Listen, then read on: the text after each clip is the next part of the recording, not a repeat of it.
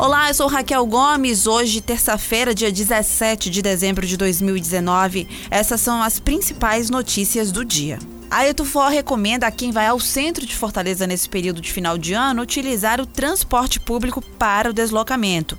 Diariamente passam pela área cerca de 350 mil pessoas que podem contar com mais de 150 linhas trafegando pelas ruas e avenidas de acesso. Segundo a Etufor, uma opção disponível e econômica específica para o centro é a linha 061 Central via Centro Fashion, que conta com a tarifa diferenciada de 50 centavos a inteira e 25 centavos a meia. A linha faz viagens por todo o centro da cidade e conta com 11 pontos de parada, tendo como ponto de partida a rua Costa Barros e o ponto final, a Avenida Filomeno Gomes, ali na altura do Centro Fashion, no Jacarecanga.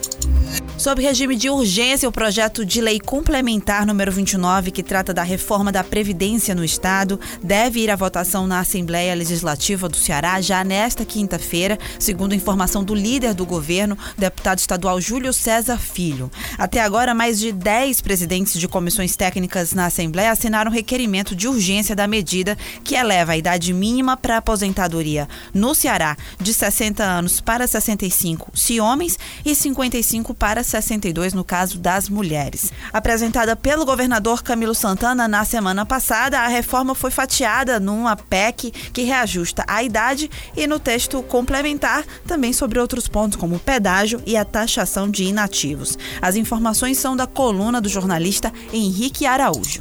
O prefeito de Fortaleza, Roberto Cláudio, rebateu nesta terça-feira críticas da oposição de que a mensagem que eleva de 7 para 12 secretarias executivas regionais teria fins eleitoreiros e de olho em 2020. Ele explicou ser uma necessidade para atender uma cidade que cresceu e que estava nesse modelo desde a gestão Juraci Magalhães de 1997 a 2004. O vereador Guilherme Sampaio do PT questionou a mensagem e disse que a reforma administrativa o gestor faz quando assume o mandato. Ele lamentou o regime de urgência da matéria, o que foi corroborado por outros membros da oposição, como o vereador Julierme Sena.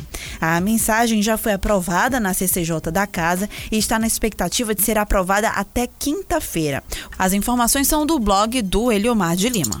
Uma agência bancária foi atacada por criminosos e teve o prédio destruído na madrugada de hoje no centro de Morrinhos, que fica a 207 quilômetros de Fortaleza. Segundo o um morador, a ação aconteceu por volta das duas horas da madrugada e durou cerca de cinco minutos.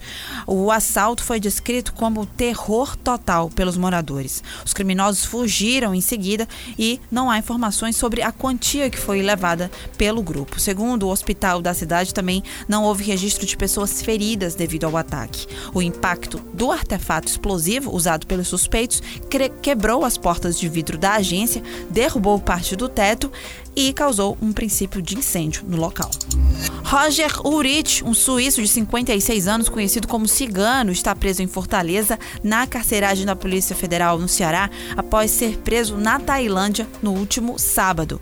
Ele é suspeito de ter jogado a ex-namorada, a artesã paraense Ana Júlia de Souza Rabelo, do segundo andar de um prédio em construção em Canoa Quebrada, no litoral leste do Ceará, em 2004. Como resultado, a mulher ficou paraplégica. Segundo a PF, ele passou três meses preso após ter sido localizado por agentes da Interpol e autoridades policiais tailandesas. Urich estava na lista dos 10 mais procurados pela Polícia Federal. Essas e outras notícias você acompanha no povo.com.br.